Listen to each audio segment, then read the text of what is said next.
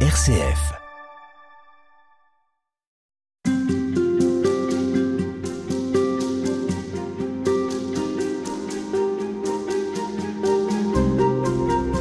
La mort d'une personnalité est souvent l'occasion de se pencher sur sa biographie, ses créations, ses écrits, et c'est pourquoi lorsque le pape Benoît XVI est décédé, nous avons relu l'un de ses textes, Jésus de Nazareth.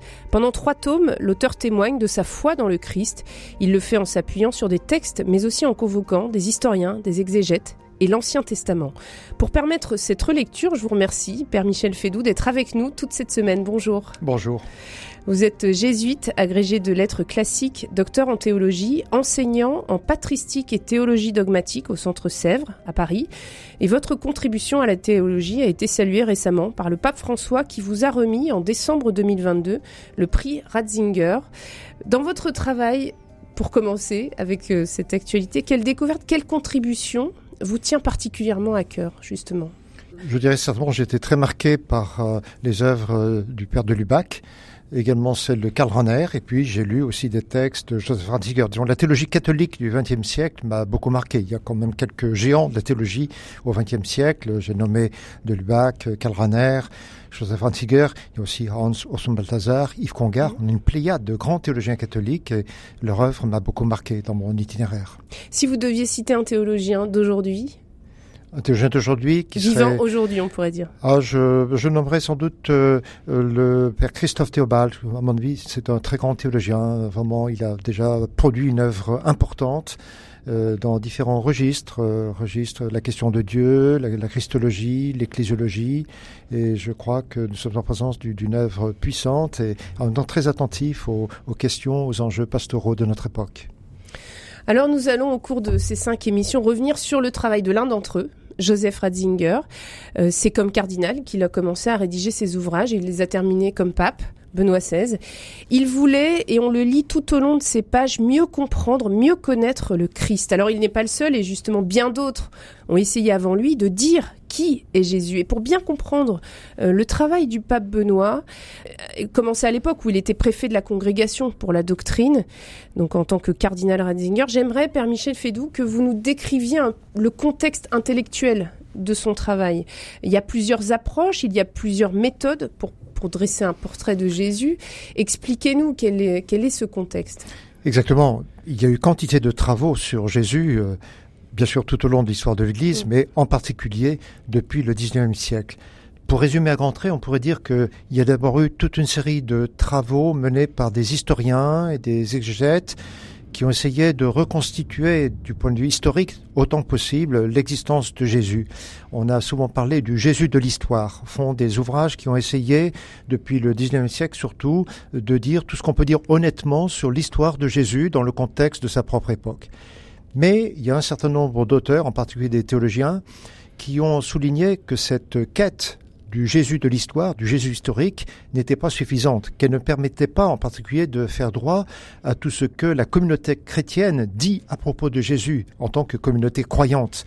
Et on, est, en est venu souvent à opposer au XXe siècle le Jésus de l'histoire et le Christ de la foi. Donc des approches qui insistaient sur l'histoire de Jésus, qu'on essayait de reconstituer de la de manière la plus fidèle possible, et d'autre part, euh, donc des œuvres qui mettaient l'accent sur euh, la foi de la communauté chrétienne envers Jésus confessé comme Christ. Voilà un petit peu le contexte de départ. C'est par rapport à par, par rapport à cela qu'on peut essayer de, comprendre, de situer l'originalité de l'œuvre de, de Joseph Ratzinger, Benoît XVI. Et alors cette approche de l'histoire de Jésus, elle était elle-même une, une réaction contre peut-être une croyance un peu naïve de se dire que tout ce qui est écrit dans, dans la Bible est vrai.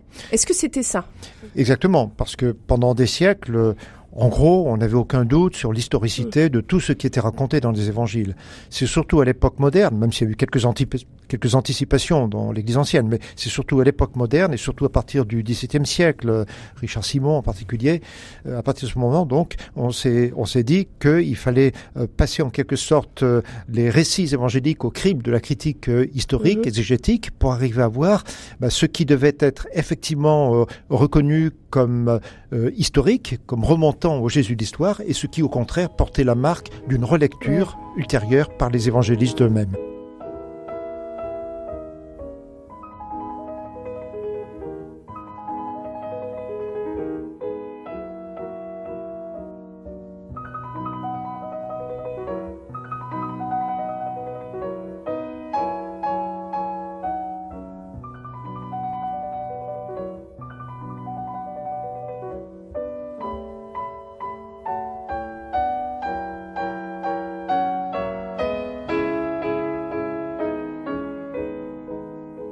Et ces historiens vont s'appuyer sur des textes donc ceux de la Bible en l'occurrence. Mmh.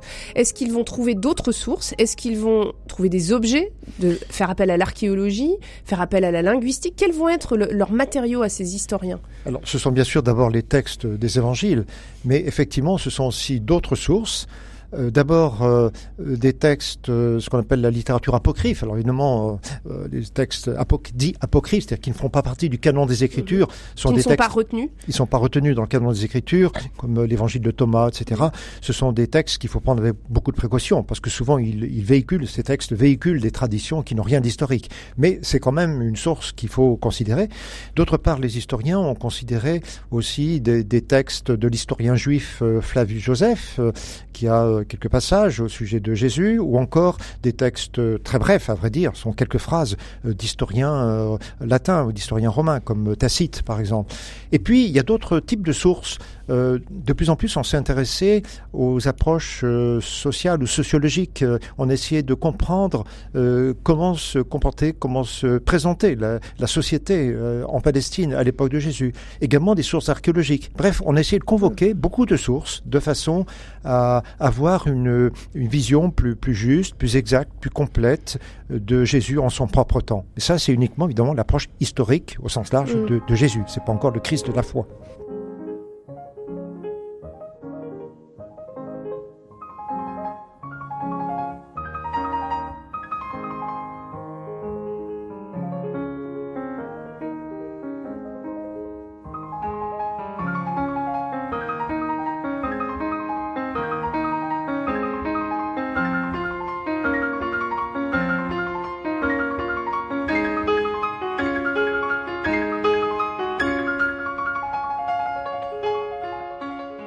Alors, euh, le travail de, Benoît XVI euh, part aussi d'un constat, c'est que ce Jésus historique s'éloigne du Christ de la foi. Il dit qu'il y a un fossé qui se creuse et on, sent qu'il voudrait les rassembler. Est-ce qu'il y parvient?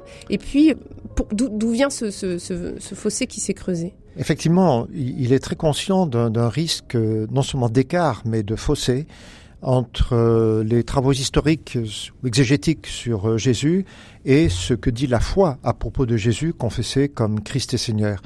Et dans une large mesure, euh, son ouvrage Jésus Nazareth veut contribuer à réduire cet écart et, à montrer qu'il n'y a pas de, contradiction. c'est vraiment très central dans, dans son projet. alors bien sûr, il ne veut pas pour autant euh, mépriser les, résultats de l'exégèse euh, historique euh, ou historico-critique. Il le dit clairement dans l'introduction de son premier volume. Il s'agit de prendre en compte les résultats les plus sûrs de l'exégèse ou de l'histoire. Mais il dit ça ne suffit pas et surtout, effectivement, il rend attentif au risque que l'on éprouve parfois le risque d'une certaine contradiction. On mm. met en contradiction les données de l'histoire et ce qui résulte de la confession de foi de la communauté chrétienne. Et il veut contribuer à combler cet écart ou même ce fossé.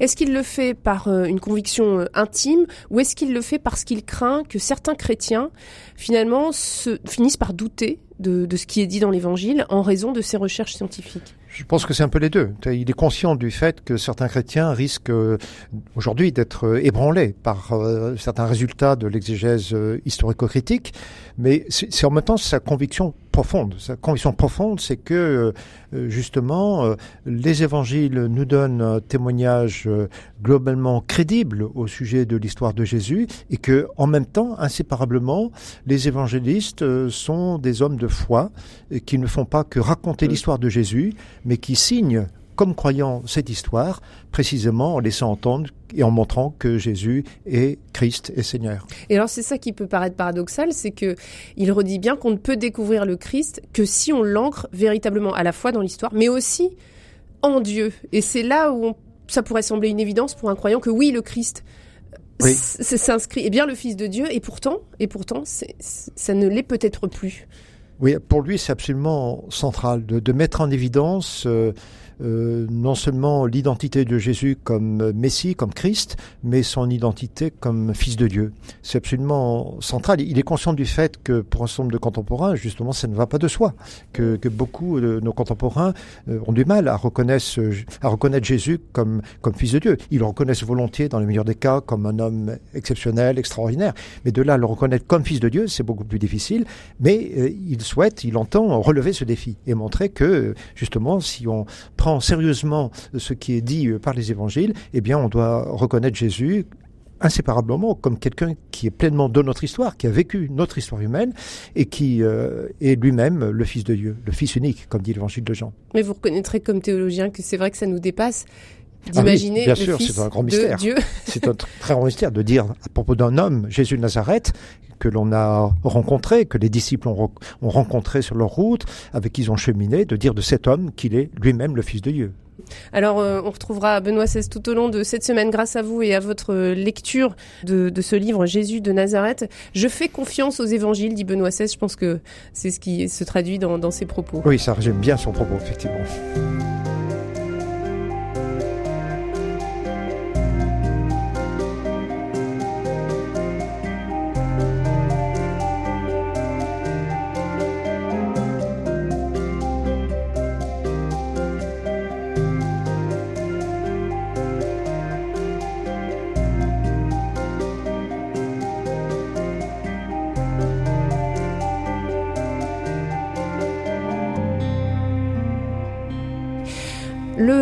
Benoît XVI insiste en disant que pour découvrir Jésus, il faut peut-être d'abord creuser dans ce terreau spirituel que nous nous appelons l'Ancien Testament.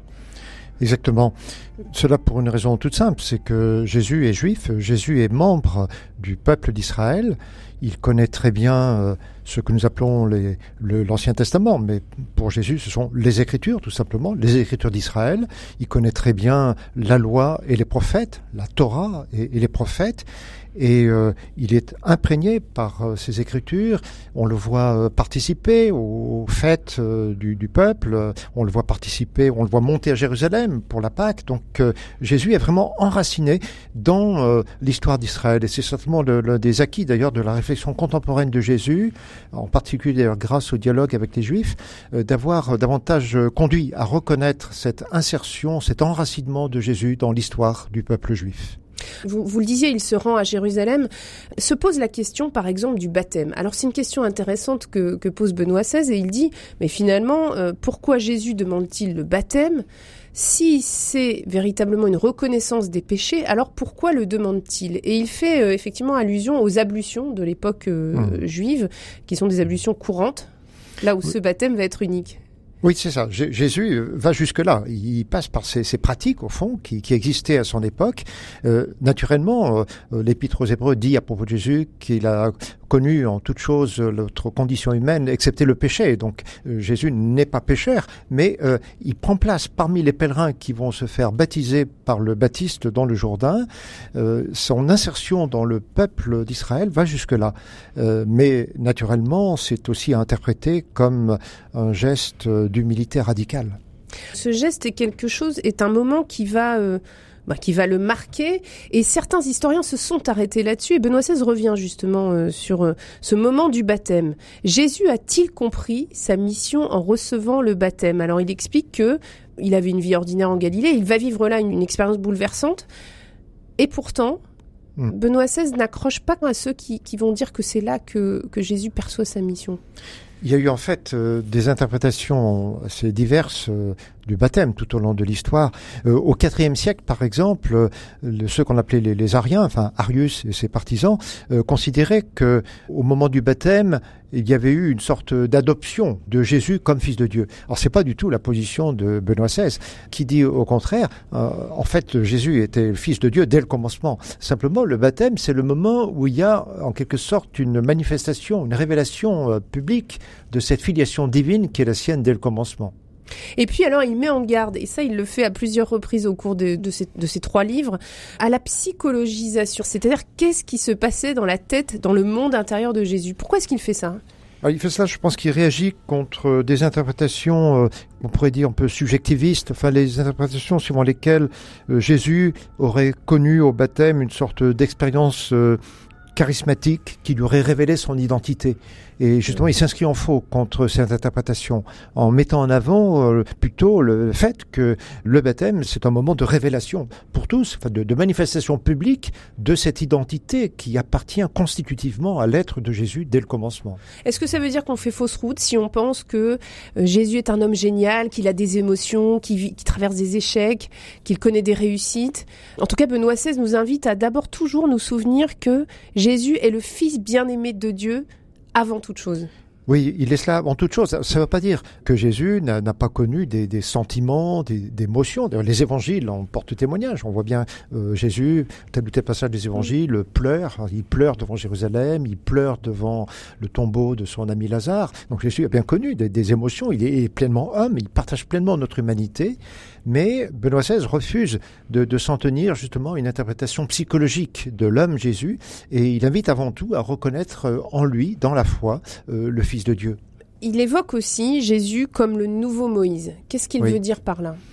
Eh bien, pour comprendre cela, on, on peut s'appuyer sur le sermon sur la montagne. Benoît XVI a un long développement sur le sermon sur la montagne. Euh, dans le sermon sur la montagne de l'évangile de Matthieu, euh, Jésus euh, euh, recourt à ce qu'on appelle souvent des antithèses, une série d'antithèses. Euh, on vous a dit, euh, euh, tu ne tueras pas. Ben, moi, je vous dis. Euh, C'est-à-dire que euh, Jésus se situe par rapport à Moïse, euh, implicitement. Il dit, on vous a dit, c'est-à-dire, il vous a été dit, il, il a- il vous a été dit par, l'intermédiaire de. Moïse, Mm. et moi je vous dis. Et donc, à travers cela, Jésus, euh, au fond, se manifeste euh, indirectement, en quelque sorte, euh, comme étant au- au-dessus de, de Moïse. Puisque, euh, justement, il suffit pas de comprendre ou de recevoir la Torah euh, qui dit euh, tu ne tueras pas, mais il faut aller plus loin, et il faut aller jusqu'à dire positivement tu aimeras ton ennemi comme toi-même.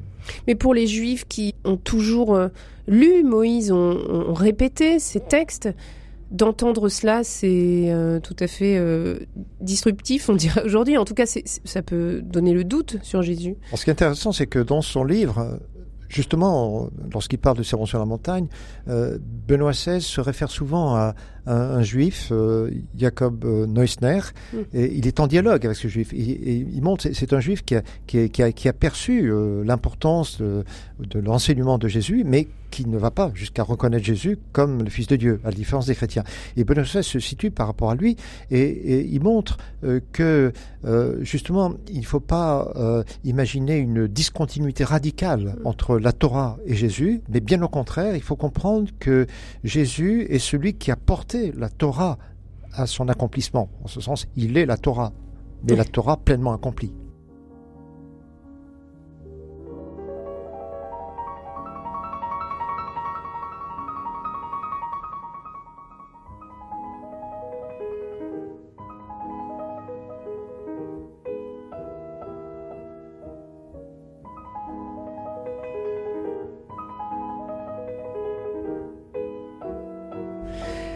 Alors, on, on va aborder aussi un des points que choisit de traiter euh, Benoît XVI, c'est euh, celui de la tentation.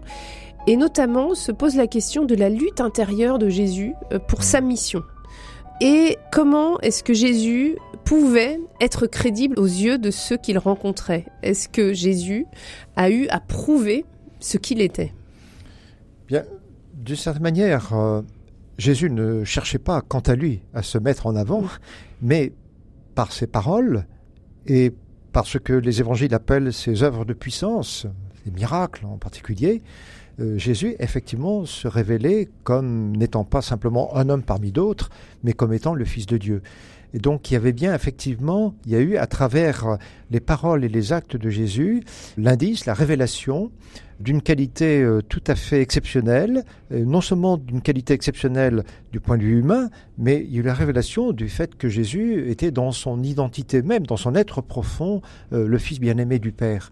Et donc tout ça, ça passait effectivement par l'autorité, comme disent les évangiles, l'autorité de son enseignement. Il, il enseignait avec autorité, et ça passait aussi par euh, ses œuvres de puissance, par sa manière de, de se comporter vis-à-vis des autres, sa manière d'être en relation avec autrui. À travers tout cela, il y a une crédibilité effectivement Et, et ce qui est intéressant, c'est que Benoît XVI euh, pose les questions auxquelles on est confronté parfois. Par exemple, il pose cette question pourquoi le Christ n'a pas laissé derrière lui une toute autre splendeur de sa présence qui, qui toucherait chacun de manière irrésistible? Ça, ce sont des, des choses qu'on entend.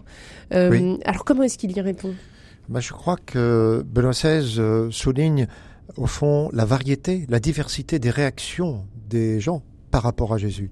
Euh, bien sûr, il y avait la possibilité, en écoutant Jésus et en le voyant agir, de le reconnaître comme fils de Dieu, comme Christ déjà, éventuellement comme fils de Dieu, si on allait jusque-là, mais euh, en même temps, c'était possible de passer à côté de cette révélation. Et en réalité, c'est ce qui s'est passé. Beaucoup ont vu Jésus, beaucoup ont entendu Jésus, sans pour autant le reconnaître comme le Fils de Dieu. Autrement dit, il y a quelque chose qui ne s'impose pas dans le témoignage de Jésus. À la fois, il y a tous les éléments pour qu'on puisse, dans la foi, le reconnaître comme le Fils de Dieu, mais en même temps, c'est pas quelque chose qui s'impose. Et euh, la liberté est toujours là. La liberté de ceux, de celles qui entendent Jésus peuvent très bien, euh, cette liberté peut très bien euh, aller dans le sens d'un accueil ou au contraire dans le sens d'un refus. Et alors, ce qui est intéressant, c'est qu'il fait le parallèle avec la première tentation du Christ, avec ce diable qui lui dit d'une certaine manière, est-ce que celui qu'on appelle le sauveur du monde ne devrait pas commencer par donner à manger au monde? Oui donc il fait le parallèle avec euh, la réponse qu'a donné le marxisme, mhm. la promesse de faire en sorte que justement la faim cesse. Oui, exactement. L'épisode des tentations à ce point-là est extrêmement révélateur parce que euh, euh, Jésus refuse de céder à ces tentations qui le porteraient en quelque sorte à imposer sa présence comme euh, Messie, comme fils de Dieu. Si tu es le fils de Dieu, lui dit le tentateur. Mais Jésus refuse d'entrer dans le piège. Il, ne veut pas, en quelque sorte, euh, contraindre euh, ceux qui le voient, ceux qui l'entendent, à le reconnaître comme fils de Dieu. Et, l'épisode des tentations est révélateur parce que il est situé justement en amont, juste en amont du ministère public de Jésus, mais il montre que dès le commencement, euh, Jésus euh, refuse de céder à ces tentations de la puissance, de la vaine gloire. C'est par d'autres voies, par d'autres chemins qu'il va essayer de faire reconnaître justement qui il est en profondeur. Et puis dans son développement, Benoît XVI fait là aussi le parallèle avec la multiplication des pains. Il dit pourquoi est-ce qu'il accomplit ce qu'il a refusé de faire au désert? Ça lui donne l'occasion de réexpliquer ce qui est un miracle. Mais aussi l'ordre des choses. Oui, oui. Les, évangiles euh, laissent entendre que Jésus est ému par compassion. Hein. Jésus est saisi aux, entrailles, euh, dit justement l'évangile. Euh, lorsqu'il voit cette foule, cette foule, ce sont comme des brebis sans berger. Alors il, enseigne cette foule, et puis euh, là où les disciples voudraient que Jésus les renvoie chez eux, euh, eh bien euh, Jésus, non, Jésus craque en quelque sorte, si je puis dire. Et Benoît XVI montre comment Jésus, justement pris de compassion, va donner pour cette foule ce signe de la nourriture.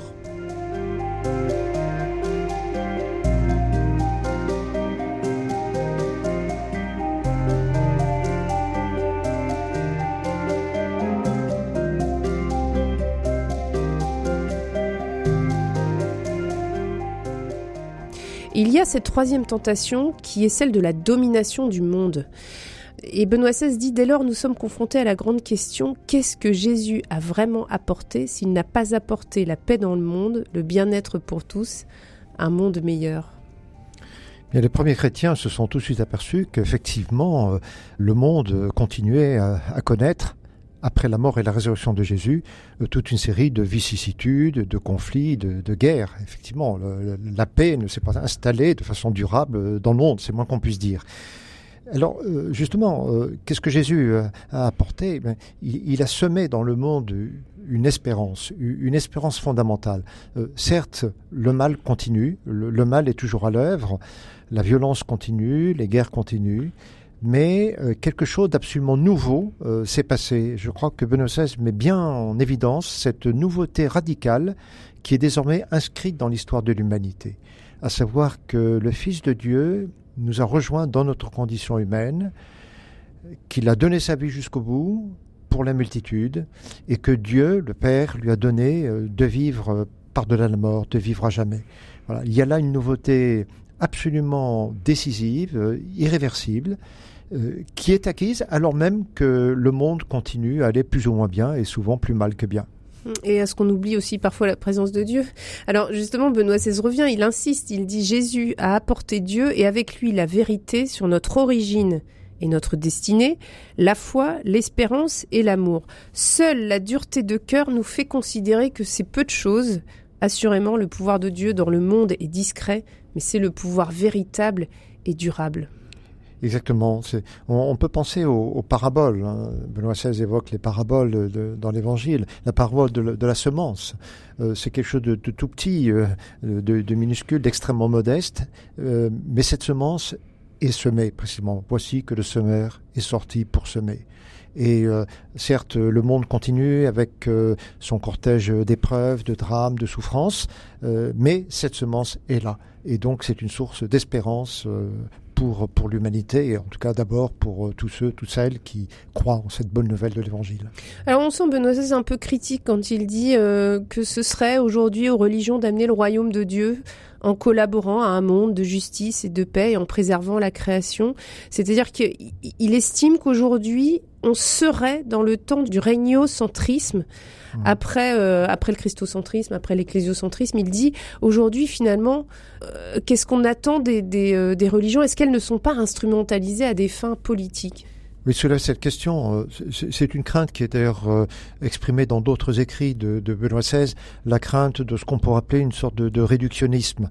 Au fond, l'humanité pourrait être tentée de se limiter, de se borner à des horizons euh, purement terrestres, euh, intramondains, euh, fût-ce d'ailleurs en, en, recourant à, à cette formulation du, règne, d'un règne de Dieu, euh, un royaume de Dieu. Mais, mais euh, euh, Benoît XVI insiste pour que justement on, ne se contente pas euh, d'un horizon ou d'horizon purement mondain, intramondain, mais pour que, il insiste pour que justement on, entende la dimension transcendante du message de Jésus. Euh, c'est une dimension bien sûr qui s'exprime à travers l'histoire de Jésus, qui prend corps dans l'histoire, mais le royaume qui est promis, le règne de Dieu qui est promis ne, ne se limite aucunement à des réalisations terrestres, historiques, politiques, telles qu'on peut parfois les trouver dans certaines idéologies comme le marxisme. Alors justement, puisque vous évoquez le côté politique, mmh. certains auteurs, en cherchant, ont trouvé un Jésus politique en disant que eh bien c'était euh, un rabbi libéral et, pratiquement le, précurseur du libéralisme chrétien. Est-ce que c'est euh, ici une erreur? Qu'est-ce qui nous empêche de voir en Jésus une, sorte de révolutionnaire voilà, qui, qui euh, stoppe tout ce qui pourrait apparaître comme figé à l'époque où il est? En fait, quand on lit les évangiles, on, voit que, Jésus, en réalité, euh, ne se présente pas comme un révolutionnaire. Euh, Jésus a parmi ses disciples un certain Simon le Zélote. les Zélotes, c'était précisément des Juifs, c'était un groupe de Juifs qui voulaient euh, chasser l'occupant romain, puisque à cette époque la Palestine était occupée par les Romains, et donc les Zélotes c'était des gens qui voulaient chasser l'occupant romain euh, au besoin par la force, par la violence. Or, jamais Jésus euh, n'entre dans ces considérations. Il demande même, lorsque, au moment de la passion, lorsque des gens veulent essayer de se défendre par les armes, il dit, non, il dit à Pierre, non, remets ton épée, remets ton glaive dans le fourreau.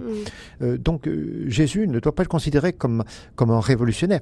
Par contre, ce qui est vrai, c'est que son message, le message des béatitudes, euh, ce qu'il dit sur euh, l'attitude, le comportement que l'on doit avoir vis-à-vis des plus démunis, c'est porteur d'implications sociales, politiques, ça tout à fait. Mais il n'est pas pour autant lui-même ce qu'on appellerait aujourd'hui un révolutionnaire. C'est pas sur ce terrain que se situe d'abord son message. Mais alors quand on voit euh, les querelles autour du sabbat justement, mmh. à plusieurs reprises Jésus va transgresser le sabbat. Je ne sais pas si c'est euh, l'expression est, exacte, mais en tout cas euh, c'est de là qu'on a perçu un Jésus libéral. Alors mmh. comment comprendre la remise en cause du, du sabbat? En fait, Jésus est accusé de transgresser le sabbat. Mais lui, il n'a pas conscience de le transgresser. Il a plutôt conscience euh, d'accomplir le sabbat. Il a plutôt conscience de vivre dans, dans l'esprit du sabbat. Lorsqu'il guérit, par exemple, un infirme le jour du sabbat, euh, un infirme qui était infirme depuis 37 ans, d'après ce que nous dit le texte dans l'évangile de Jean, bah, de soi, il aurait très bien pu attendre euh, un jour de plus pour le guérir. Ben non, il le guérit le mm. jour du sabbat, mm. précisément parce que euh, il y a urgence à guérir cet homme qu'il rencontre sur sa route et que pour lui, donner la vie ou donner la guérison, en tout cas à cet infirme, c'est accomplir pleinement le dessein du Dieu créateur. Et en ce sens-là, c'est bien une forme d'accomplissement du sabbat et non pas une transgression comme le lui reprochent ses adversaires. Donc finalement, euh, Benoît XVI, euh, il voit davantage euh, une obéissance? Oui, disons, il considère Jésus comme celui qui assume jusqu'au bout et accomplit jusqu'au bout euh, la loi, la, Torah, héritée de, Moïse, héritée des Écritures anciennes, dans l'obéissance, dans l'obéissance à son Père. Euh, et ça, pour les Juifs, c'est difficile à comprendre, parce que ça remet en cause, malgré tout, euh, une communauté, des pratiques. Disons que ça met en cause oui, ça met en cause une certaine compréhension de la Torah. Euh, aux yeux de Jésus, ça ne met pas en cause la Torah. Euh, c'est au contraire l'accomplir. Il dit dans l'évangile de Matthieu, il dit, je ne suis pas venu abolir, mais accomplir. Mais euh, par contre, ses adversaires considèrent que, en, s'exprimant ainsi, et en, par sa manière d'accomplir un certain nombre de, miracles, par exemple le jour du sabbat, ses adversaires considèrent que, que par le fait même, il transgresse c'est pas du tout euh, l'esprit dans lequel Jésus se situe. Au contraire, Jésus a conscience d'accomplir pleinement l'esprit du sabbat. Donc finalement, ça revient un peu sur un malentendu euh, autour de Jésus qui, euh, d'une certaine manière, remet tout en cause. En réalité, c'est parfois cette liberté-là qu'on a gardée et qui, qui est aujourd'hui presque une liberté profane. Oui, oui. Alors que, en fait, euh, quand on pense au décalogue, les, dix commandements de la loi, on, voit bien que, bien sûr, Jésus fait preuve d'une grande liberté, mais cette liberté, je dirais, elle s'exprime plutôt comme une forme de radicalisation des commandements de la loi. Je reprends l'exemple euh, du, commandement tu ne tueras pas. Euh, ben, Jésus assume pleinement ce commandement, mais il l'assume tellement qu'il va jusqu'à dire il suffit pas de ne pas tuer, mais il faut aller jusqu'à aimer son ennemi comme soi-même. Hmm. C'est en ce sens-là qu'il n'y a pas transgression de la loi, mais plutôt accomplissement de la loi. Et alors pour autant, Jésus, même s'il constitue une communauté euh, à la fois de disciples et puis de, tous ceux qui vont le suivre, n'a pas institué un nouvel ordre social? Non, Jésus n'a pas institué un nouvel ordre social.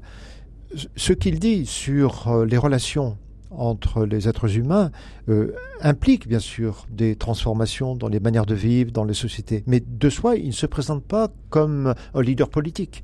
Euh, non seulement il ne se présente pas comme un révolutionnaire, mais il ne se présente pas non plus comme un, leader qui voudrait, euh, qui serait habité par le, désir de, de mettre en œuvre un programme politique. C'est pas du tout cela. son message a des implications sociales, politiques, mais son message est de notre ordre en même temps.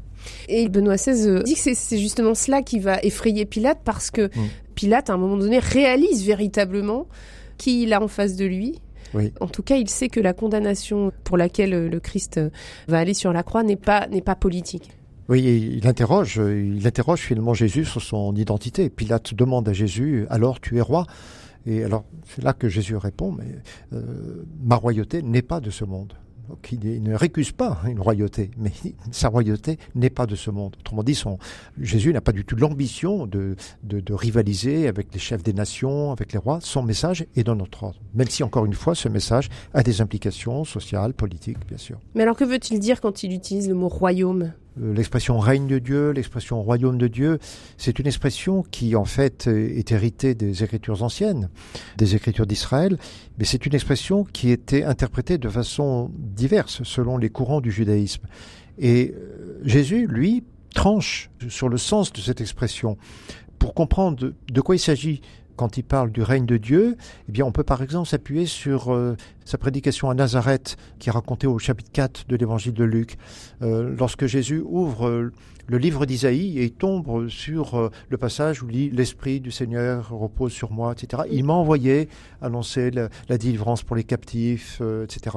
On, voit bien que le royaume dont Jésus annonce qu'il s'est approché, le règne s'est approché, le règne de Dieu s'est approché, eh bien c'est un règne qui, au fond, peut se définir ainsi, euh, Dieu étend sa souveraineté sur le monde, mais ça se manifeste à travers euh, la guérison de ceux qui sont malades, la délivrance de ceux qui sont captifs, etc. C'est ça la, royauté, le vrai règne de Dieu.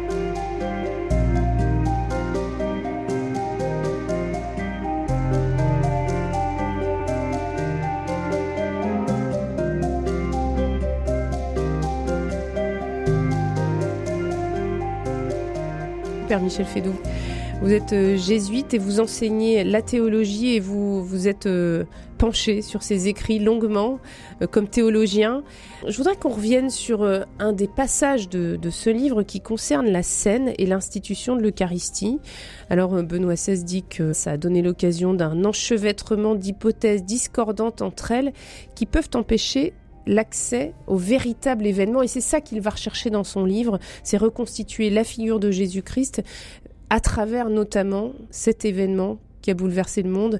Qu'est-ce qu'il nous dit de la scène et sur quoi il s'interroge véritablement?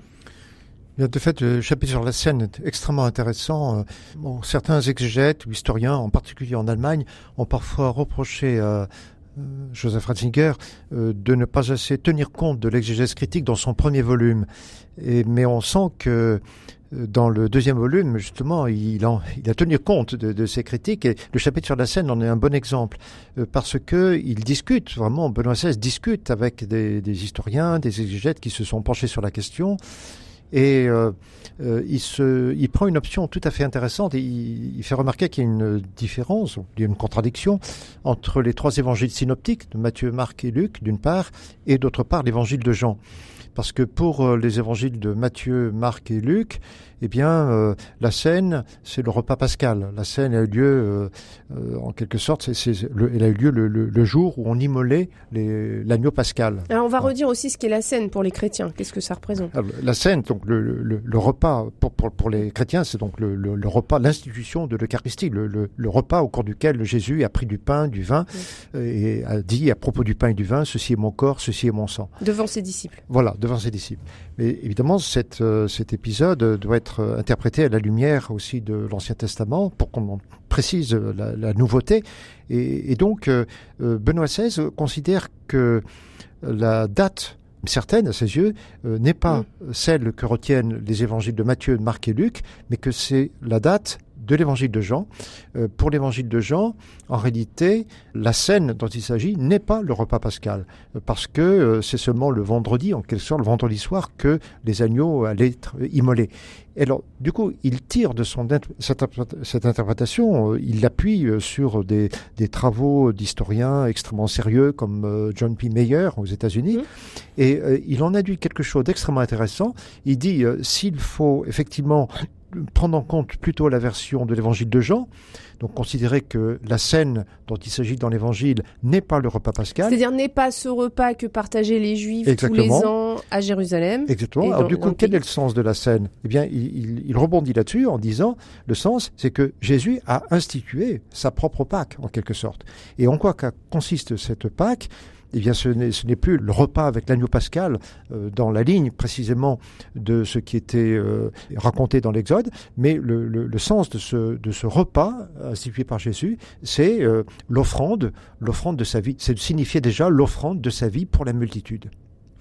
Et alors, il précise que justement, Jésus, si on garde cette hypothèse selon Jean, serait mort à l'heure à laquelle les agneaux pascals étaient justement immolés dans le temple. Exactement. Exactement. Il y a un indice de cela euh, que Benoît XVI relève, c'est que euh, un certain nombre de, personnes ne veulent pas ce jour-là entrer dans le prétoire euh, précisément pour ne pas se souiller. C'est donc que la Pâque n'avait pas encore eu lieu, qu'elle allait être célébrée au moment ou après la mort de Jésus. Et puis c'est un contexte où les autorités juives ne veulent pas que le procès soit mêlé au fait pascal. Voilà, pour qu'il n'y ait pas contamination, pour qu'il n'y ait pas mm. impureté. On a là ici, en tout cas, un très bon exemple de la manière dont Benoît XVI comprend le rapport entre Ancien et Nouveau Testament. Parce qu'à la fois, il évidemment, la scène s'inscrit dans une tradition euh, qui remonte, euh, comme je le disais, à, l'Exode, euh, mais en même temps, Benoît XVI, s'appuyant surtout sur l'évangile de Jean, montre bien la, nouveauté de la scène dans la mesure où il ne s'agit pas, il ne s'agit pas du repas pascal selon la version joannique, mais il s'agit de la Pâque nouvelle que Jésus euh, instaure en prenant du pain et du vin. Et en, alors le, en fait, l'institution du pain et du vin, l'institution de l'Eucharistie ne figure pas dans l'évangile de Jean. Hein. Ce sont les synoptiques uniquement qui racontent l'institution de l'Eucharistie. Mais on a l'équivalent quand même à travers le discours, le chapitre 6 de l'évangile de Jean, le discours sur le pain de vie. Mais en tout cas, ce qu'on peut retenir de l'interprétation de Benoît XVI, c'est que euh, précisément euh, s'il est vrai que euh, la, scène ne coïncide pas avec le repas pascal selon l'évangile de Jean, alors il faut comprendre qu'à cette heure-là, Jésus a institué sa propre Pâque.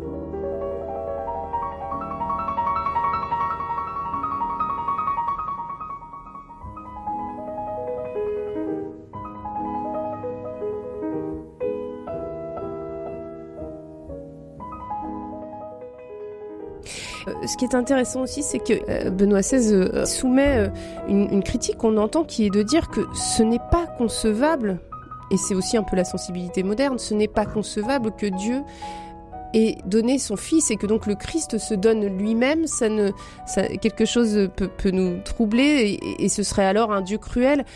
Alors comment est-ce que euh, Benoît XVI résout euh, cette question d'un pardon sans condition de Dieu et en même temps de la croix et de cette offrande de l'Eucharistie.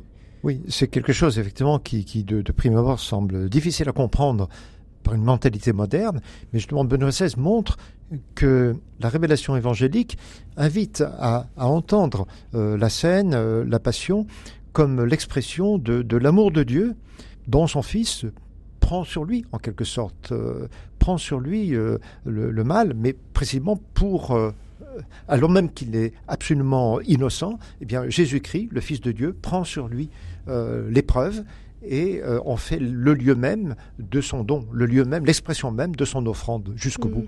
Et il insiste pour dire aussi que le mal n'est pas simplement ignoré, le mal ne doit pas simplement être euh, laissé de côté, il doit être vaincu. Oui, il doit être vaincu. Et, la manière dont il est vaincu, c'est que Dieu prend sur lui en quelque sorte de s'offrir complètement en son Fils, de s'offrir euh, jusqu'au bout, et cela pour la réconciliation de l'humanité.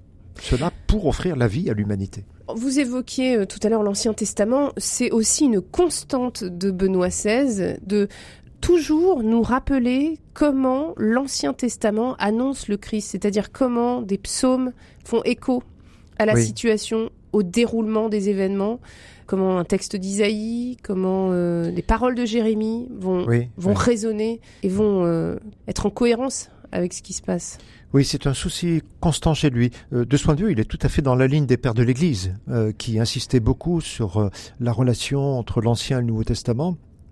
Tout à la fois, le Benoît XVI montre sans cesse. Comment un certain nombre de paroles de, l'Ancien Testament peuvent être relues après coup comme annonçant l'événement du Christ et, en même temps, il montre euh, comment euh, euh, le Christ dépasse et accomplit les préfigurations, les, les prophéties qui le désignaient par avance quand on lit les, différents chapitres de son livre, on peut penser euh, à la fameuse formule d'Irénée à la fin du deuxième siècle qui disait, euh, il répondait à l'objection qu'on pouvait lui faire, mais qu'est-ce que qu'est-ce que le Christ a apporté de nouveau si tant de choses ont été annoncées euh, par les mm. par la loi, par les prophètes? Et Irénée répondu, répondait, mais en fait, le Christ a apporté toute nouveauté en apportant sa propre personne annoncée par avance. Ça fait que quand on lit Benoît XVI, on se dit évidemment, on ne peut pas euh, comprendre le Christ sans lire l'Ancien Testament. Et pourtant, ça n'a pas toujours été euh, de soi. C'est-à-dire qu'il y a des théologiens libéraux, comme par exemple Arnac, ou même au deuxième siècle, Marcion, pensaient interpréter le Christ, pensaient comprendre le Christ sans reprendre l'Ancien Testament en disant que finalement le Dieu de l'Ancien Testament n'est pas le même Dieu que celui du Nouveau Testament. Comment comprendre ça? Oui, au deuxième siècle, euh, Marcion voulait pratiquement euh, éliminer tous les textes de l'Ancien Testament et même d'ailleurs aussi certains textes du Nouveau Testament euh, parce qu'il pensait qu'il y avait une opposition entre le Dieu de l'Ancien Testament qui paraît parfois comme un Dieu jaloux, un Dieu qui se met en colère, etc. et, et d'autre part le Dieu révélé par Jésus. Et l'Église au deuxième siècle a fermement refusé cette interprétation de Marcion. Euh, c'est pourquoi les Écritures, ce que nous appelons l'Ancien Testament, euh, les Écritures anciennes, font entièrement partie du canon de nos Écritures chrétiennes. Et je crois que c'est très très important aussi pour Benoît XVI de souligner cette relation intime entre l'Ancien et le Nouveau Testament.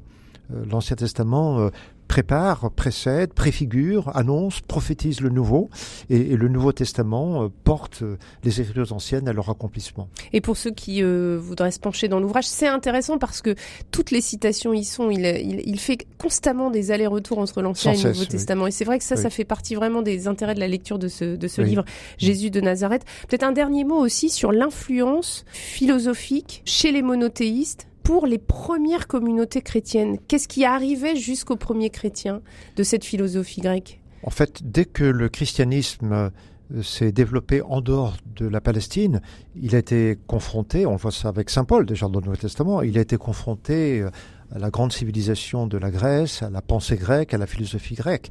Alors c'est vrai que le monde grec ancien, c'est d'abord aux origines le, polythéisme. Les dieux d'Homère, la multitude de dieux, de divinités, mais la philosophie grecque avait pris distance par rapport aux représentations du polythéisme et avait évolué de plus en plus, surtout à la fin de l'époque hellénistique, au début de l'époque gréco-romaine, euh, la philosophie, la pensée grecque avait évolué de plus en plus, non pas vers un monothéisme, mais en tout cas vers euh, la conception selon laquelle il y a un Dieu suprême, et d'une certaine façon, le, christianisme a, rencontré cette, évolution de la pensée grecque. Mais naturellement, euh, même si Benoît XVI insiste beaucoup, euh, en particulier dans dans d'autres ouvrages comme son livre sur la foi chrétienne irait aujourd'hui, il insiste beaucoup sur l'importance de la rencontre entre le christianisme et l'hellénisme ancien. Euh, en même temps, il est conscient du fait que le christianisme a pris des options. Le christianisme n'a pas simplement repris à son compte la pensée grecque, mais il l'a aussi transformée à la lumière de la révélation chrétienne.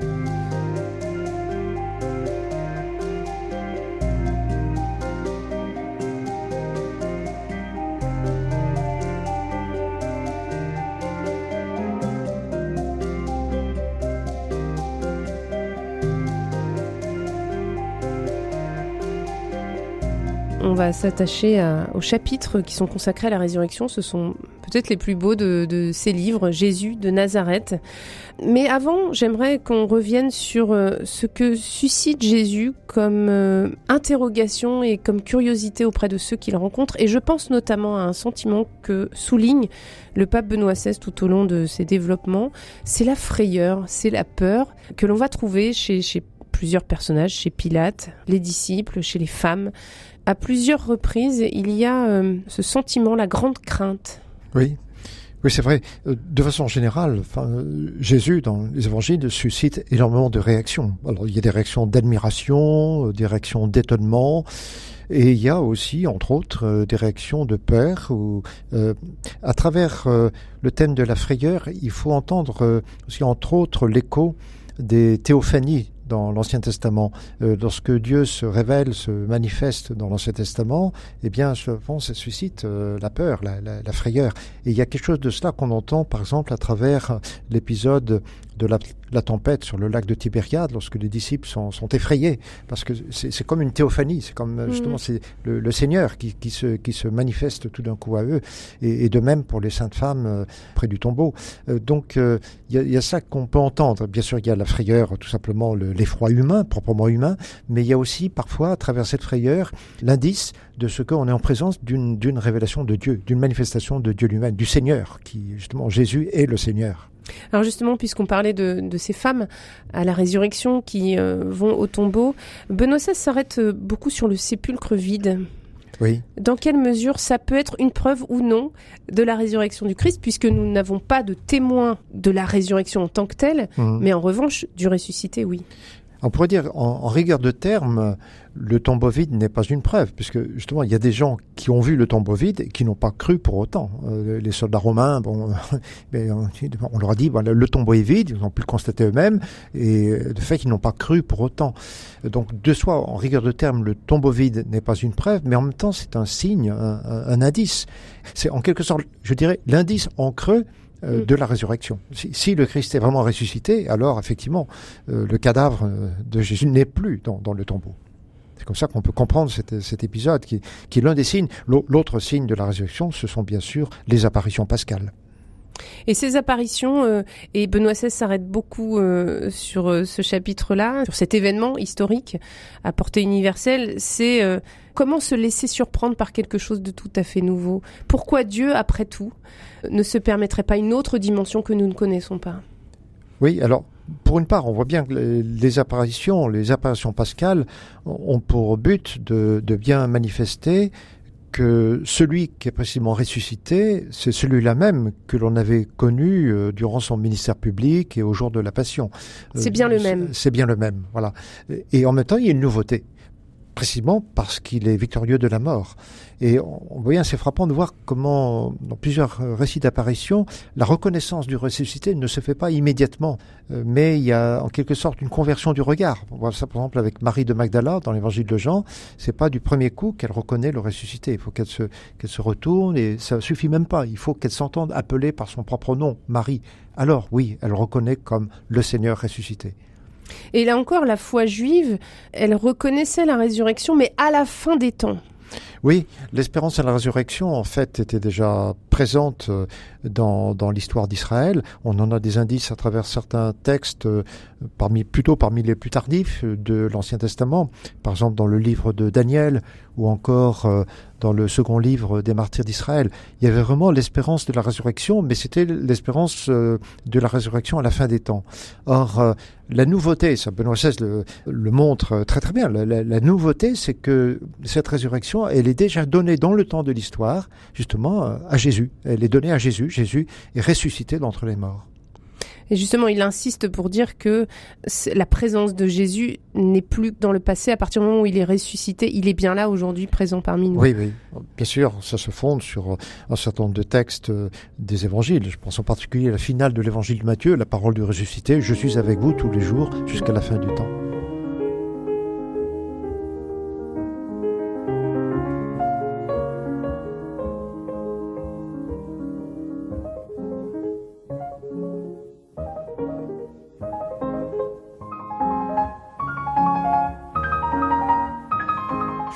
Est-ce que euh, Benoît XVI n'invite pas aussi à accepter euh, l'inattendu, l'inimaginable, quelque chose de nouveau qui ne peut pas exister?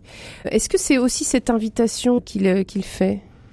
Oui, la, résurrection, l'expérience de la résurrection, justement, invite invite à la, conversion fondamentalement au sens étymologique. Elle invite à se retourner, comme Marine Magdala se retourne.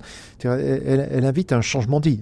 Paul, saint Paul insiste beaucoup là-dessus dans, euh, dans, dans, ses épîtres. La, la résurrection, euh, c'est bien sûr avant tout euh, la résurrection de Jésus, mais c'est aussi ce qui rend possible, ce qui permet, ce, ce qui fonde un, un retournement des croyants, une conversion des chrétiens qui vont être précisément, ça va être signifié par le baptême, des chrétiens baptisés dans la mort et la résurrection du Christ. Alors j'ai beaucoup aimé une, une, question que pose Benoît XVI euh, en fin d'ouvrage. Comment les disciples ont-ils pu se présenter à Jérusalem joyeux alors que le monde n'était pas changé, Jésus s'était définitivement éloigné d'eux et ils avaient reçu une mission irréalisable qui était au-delà de leur force. Alors comment pouvaient-ils se présenter devant les gens à Jérusalem, en Israël, et dire ce Jésus qui apparemment a échoué est au contraire notre sauveur à nous tous. Ce que je crois vraiment l'explication de cela, c'est qu'ils étaient habités intérieurement par euh, l'expérience et la certitude de cette présence du Christ vivant. Et la résurrection, effectivement, comme je disais tout à l'heure, n'était pas seulement pour eux quelque chose qui venait de se produire dans un passé récent, mais c'était euh, quelque chose qui laissait des traces, qui demeurait présent. Croire en la résurrection, c'est pas simplement croire que Dieu a ressuscité Jésus un jour du temps, mais c'est croire qu'il est vivant, qu'il demeure vivant aujourd'hui. Et c'est ça qui a donné aux apôtres la force inouïe d'être effectivement joyeux et plein d'allégresse, alors même que le monde apparemment continuait euh, à être comme avant. Michel Fédou, vous vous êtes penché euh, sur euh, de nombreux écrits de Joseph Ratzinger et de, devenu Benoît XVI ensuite. Qu'est-ce qui vous marque chez lui? Qu'est-ce qui vous surprend? Qu'est-ce qui vous donne plaisir à le lire? Je dirais, cet ouvrage euh, est d'un style assez particulier par rapport à d'autres écrits antérieurs de Joseph Ratzinger. Je pense à des ouvrages comme euh, La foi chrétienne irait aujourd'hui ou son ouvrage euh, La mort et l'au-delà. Ce sont des ouvrages euh, qui ont beaucoup plus de notes, qui semblent plus érudits, etc. Ce qui est frappant dans cet ouvrage, c'est, je dirais quand même dans une large mesure, la nouveauté de son style. Il dit lui-même au début, c'est pas un livre de christologie, c'est pas une vie de Jésus non plus. On est plutôt en présence d'une méditation personnel, le fruit de sa méditation au long des années sur la personne de Jésus, le Fils de Dieu. Et au fond, c'est un ouvrage qui invite surtout à une rencontre personnelle avec le Christ vivant, bien sûr, euh, dans la foi de l'Église. Je crois que c'est ça l'originalité de cet ouvrage. C'est peut-être ça qui est le plus marquant parce que euh, rien de fondamentalement nouveau dans cet mmh. ouvrage, même s'il convoque des historiens, il, les, il confronte les points de vue et ça c'est très intéressant. Mmh. Mais en réalité, il a une force de conviction dans, dans ce livre, donc Jésus de Nazareth, époustouflante et qui en tout cas emmène le lecteur. Oui, oui, on, on sent que, que on, et on éprouve que, que ça jaillit vraiment du cœur de sa méditation. Et alors bien sûr, ça ne l'empêche pas de s'appuyer sur des historiens, sur des exégètes, mmh. euh, de discuter avec eux parfois quand il le faut, en particulier dans le second volume, mais euh, on sent bien que c'est d'abord un livre qui est le fruit d'une longue, longue méditation très personnelle et profondément spirituelle sur le mystère de, de Jésus, Fils de Dieu. Et aussi parfois un peu une sorte de d'amertume sur le monde qui oublie Dieu. Parfois on sent cet attachement au Christ et à Dieu chez, chez Benoît XVI il y, a, il y a, certainement une, une, une souffrance euh, discrète, mais, mais réelle euh, par rapport à, par rapport à l'incroyance, disons, mais, mais en même temps euh, positivement un message d'espérance. Au fond, cette conviction que le message de Jésus de Nazareth et ce qui lui est advenu à travers sa mort et sa résurrection, c'est vraiment une source d'espérance pour nous aujourd'hui même. Alors certains exégètes et certains historiens ont dit que ça avait pu libérer leur réflexion. Est-ce que c'est le fait qu'un cardinal pose des questions qui sont parfois très très simples en essayant bien sûr de, creuser, d'argumenter euh, les réponses, mais euh, est-ce que c'est cela qui a pu libérer la pensée des théologiens? Ça, ça, a pu jouer certainement. Je, je pense qu'il y a une qualité, une, une simplicité du, du style. Des passages qui sont être plus difficiles que d'autres, mais, mais, mais dans l'ensemble, c'est quand même un style simple, euh, dépouillé, personnel, très spirituel. Et, je pense que aussi cet ouvrage effectivement a pu euh, libérer un certain nombre de croyants, de chrétiens, c'est parce que euh, il les a aidés, il les a aidés à comprendre euh, précisément les, les, les, acquis de la recherche historique et qu'il faut vraiment prendre en compte autant qu'il est possible. Il est respectueux de, de ces acquis. Il faut les respecter. Mais c'est vrai qu'il en les limites. Mais, mais, voilà, il, il, est conscient aussi de leurs limites et, et de ce manière, il, il, libère par rapport à la crainte qu'on peut avoir quelquefois que ces, ces résultats de, de la science historique ne dessèche en quelque sorte et ne, ne, fasse écran par rapport à l'expérience même de la foi au Christ. Il libère par rapport à cela, je pense, et, il aide, euh, comme je disais vraiment, à, accueillir aujourd'hui même euh, l'expérience de la rencontre personnelle avec le Christ vivant. Merci beaucoup, Père Michel Fédou. Je rappelle que vous êtes euh, jésuite, agrégé de lettres classiques, docteur en théologie. Vous enseignez en patristique et théologie dogmatique au Centre Sèvres. Et puis, euh, vous avez reçu euh, le prix Ratzinger des, mains du pape François en décembre 2022. Merci beaucoup d'avoir relu avec nous les ouvrages commencés par Joseph Ratzinger et terminés par Benoît XVI. Ces ouvrages qui s'appellent Jésus de Nazareth. C'est en trois tomes il faut commencer, après, euh, après on suit. Exactement, tout à fait. Merci beaucoup. Merci.